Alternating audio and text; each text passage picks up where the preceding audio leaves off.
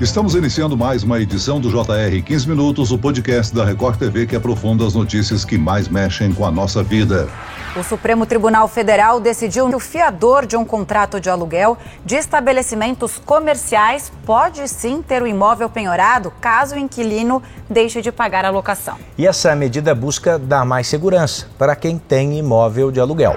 Pagar o aluguel em dia não tem sido fácil. O índice mais usado para reajuste nos contratos tem alta acumulada de 16% em 12 meses. E o Supremo Tribunal Federal decidiu que o fiador de um contrato de aluguel de estabelecimentos comerciais pode ter o imóvel penhorado caso o inquilino deixe de pagar a locação. O que muda com a decisão do STF e o que fazer para tentar manter os pagamentos em dia? O JR 15 Minutos recebe hoje o professor de Economia da Fundação Getúlio Vargas, Renan Gomes de Pieri. Bem-vindo, professor. Olá, Celso. Quem participa comigo nessa entrevista é o repórter da Record TV, Emerson Ramos. Emerson, combustível, cesta básica, aluguel, não está fácil para manter as contas em dia, hein? Olá, Celso, tudo bem? Pois é, a situação está complicada e as contas estão cada vez mais apertadas, né? Em relação ao aluguel, o Índice Geral de Preços de Mercado, o IGPM da Fundação Getúlio Vargas, que é a referência mais usada para reajuste de contratos, tem uma alta acumulada de mais de 16% nos últimos 12 meses. Só em fevereiro, o índice subiu 1,83%. Para se ter uma ideia do impacto no orçamento familiar, a inflação no período foi de pouco mais de 10%. Professor Renan, por que, que o IGPM subiu tanto? De fato, nos últimos dois anos, principalmente, o GPM tem subido muito acima de outros índices de inflação, como o IPCA, por exemplo, que é a referência do Banco Central. O GPM ele é calculado através de uma média dos preços no atacado, cerca de 60% do indicador vem dos preços do atacado, através dos preços ao consumidor no varejo, corresponde a 30%, e 10% são os preços da construção civil. Construção civil teve um aumento significativo de de custos no ano passado, assim também como os preços no atacado, principalmente produtos industriais e também produtos agropecuários. O IGPM é particularmente sensível à desvalorização do real, da nossa moeda, que foi bastante forte no ano passado. Então, juntando uma moeda mais fraca com o preço dos produtos, principalmente industrializados, mais altos, né, o custo das empresas de energia elétrica, os combustíveis também subiram bastante. Tudo tudo isso acumulado fez com que o GPM tivesse esse aumento e essa disparidade muito além do que foi nos anos anteriores. Agora, em muitos casos de negociação de contrato de aluguel, tem sido usado o IPCA. Qual é o índice correto que pode ser aplicado e que seja melhor para ambas as partes, hein, professor? Olha, não há um índice correto pela lei. O que a lei diz é que os contratos devem ter seus valores reajustados periodicamente com o intuito de manter né, o poder de compra, os valores recebidos uh, pelos locatários, mas não especifica qual indicador. O IGPM ele é um indicador calculado há bastante tempo e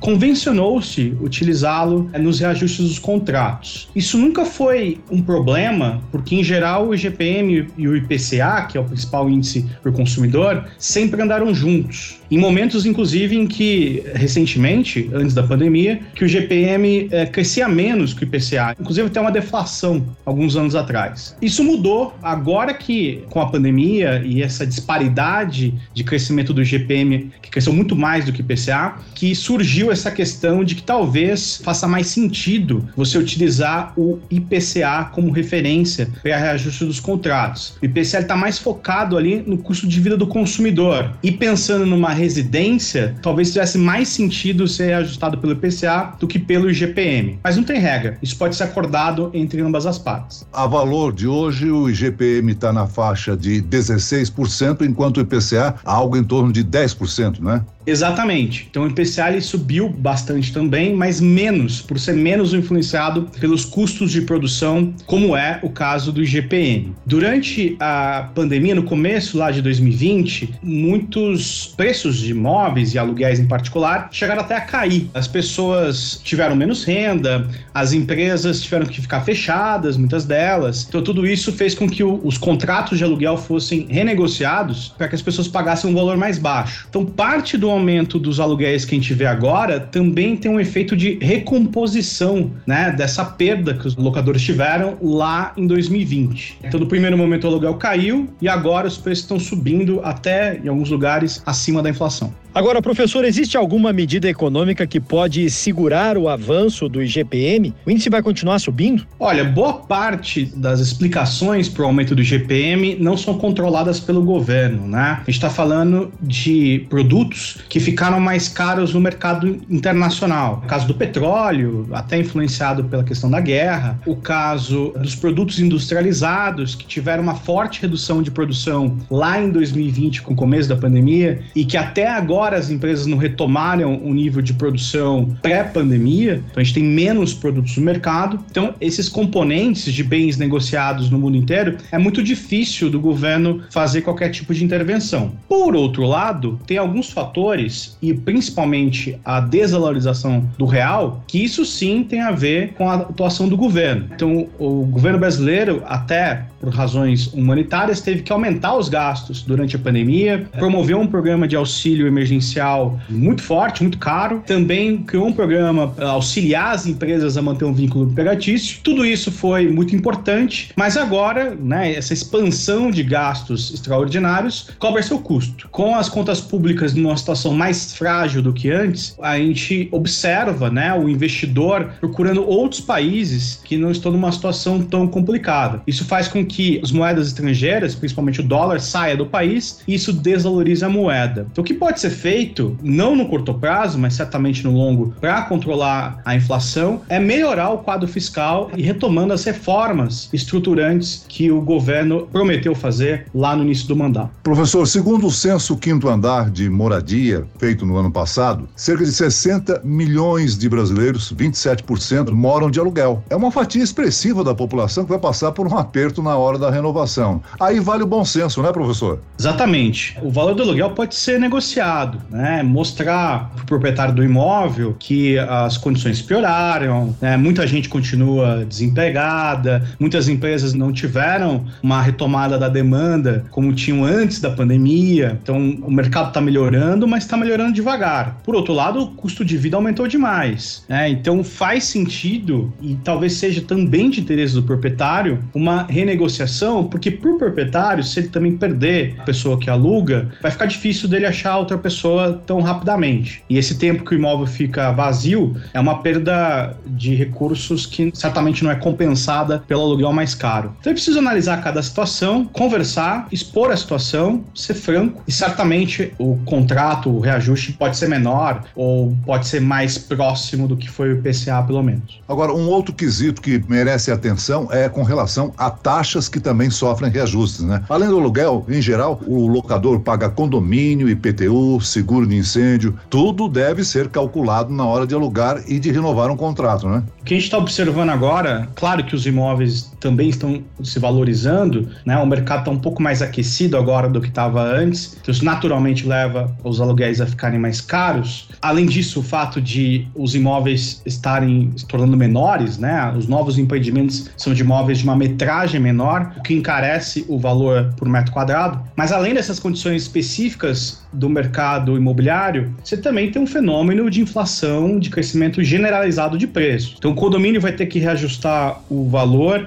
porque a água ficou mais cara, o salário dos funcionários vai subir também, os custos administrativos vão subir e as tarifas seguem a mesma lógica. Claro que muitas vezes para o morador, né, a renda dele não cresceu na mesma velocidade da inflação, mas é de se esperar que esses custos sejam repassados. E isso tem que ser analisado na decisão de alugar um imóvel. Quer dizer, eu preciso saber qual é o intuito, né, qual é o fim que eu vou dar para aquele imóvel, se compensa eu morar às vezes num, num apartamento ou numa residência. E mesma coisa para as empresas, fazer essa conta dos custos e da expectativa de quanto você vai ter de receita. Tudo isso tem que ser bem planejado, com muita cautela, porque a gente está num período de volatilidade da economia, que significa que a renda tem mudado, hora mais alta, hora mais baixa, mais rápida do que antes. Muita gente perdendo emprego, outras conseguindo. Então, é um período para ser mais cauteloso e certamente cuidar bastante da parte do planejamento. Professor, tem uma mudança que veio de Brasília. O Supremo Tribunal Federal decidiu que o fiador de um contrato de aluguel de estabelecimentos comerciais pode ter o imóvel penhorado caso o inquilino deixe de pagar o aluguel. Essa medida busca dar mais tranquilidade para os donos de imóveis? Certamente. Existe uma dificuldade para quem vai alugar um imóvel de encontrar um fiador. Você tem uma série de exigências sobre a renda desse fiador e agora também com essa novidade do STF, o fiador ele acaba ficando numa situação mais arriscada do que antes. Então, por um lado, fica mais difícil para um locatário encontrar um fiador adequado. Por outro lado, isso pode reduzir muitas vezes até o valor do aluguel, né? Porque isso dá uma segurança a mais para o proprietário do imóvel de que se o locatário não pagar, ele vai receber de alguma forma, ou pelo menos em algum momento, o valor que não foi pago, né? Então, essa segurança, esse prêmio de risco, como a gente chama na literatura, faz com que os aluguéis ficassem mais caros, né? Uma vez que o, o proprietário do imóvel perceba esse risco. Se o risco é menor, naturalmente os contratos de aluguéis podem ter reajustes menores. Agora, tem um alerta que a gente tem que fazer aqui, né? A decisão permite que o chamado bem de família pode ser penhorado no caso do fiador. Professor Renan, o que, que é um bem de família? família. Geralmente a gente costuma pensar sobre aquele bem essencial para a família viver. No caso, por exemplo, da casa, né? Se for uma casa única. Usualmente, né, historicamente, a legislação tem um cuidado de, no caso de dívida, não tomar o imóvel da família, se for a única residência que tiver, por exemplo. O fato do, do STF ter permitido isso pode sim gerar um problema social no futuro, se muitas pessoas perderem os principais imóveis, o imóvel do qual elas dependem, para sobreviver. Não está claro ainda quais são os impactos disso, a gente vai ter que observar, é uma situação nova no Brasil, mas gera uma certa preocupação, principalmente se tratando da população mais pobre. Agora, a penhora do imóvel acontece ao final de um processo de cobrança que pode demorar meses na justiça. Como é que funciona todo esse processo, hein, professor? Olha, a primeira parte, quando você tem uma dívida, envolve as negociações, né? As partes são chamadas a tentar uma solução negociada, mas eventualmente a dívida pode ser executada com o passar do tempo e se os acordos não forem cumpridos ou se não tiver acordo. Então é um processo em geral longo que dá tempo, né, para a parte devedora de encontrar meios ou tentar pelo menos encontrar meios para sanar a dívida, mas eventualmente isso pode ser executado. De novo, não está claro ainda como é que isso vai ser feito e qual vai ser o percentual dos casos de dívida em que será cobrado o imóvel da família, o bem familiar mas é um processo burocrático. Inclusive, esse tempo de burocracia também é uma das questões que pode gerar aluguéis mais caros, né? Um custo que a gente chama de custo de transação nessa relação de conseguir receber uma dívida e pode sim gerar problemas, né? Eu imagino que agora com o envolvimento dos bens familiares, esse tempo pode ser ainda maior de tramitação do processo. Agora, costume usual é buscar-se um fiador para fazer um contrato de locação, né? Mas existem outras modalidades de garantia de aluguel, né?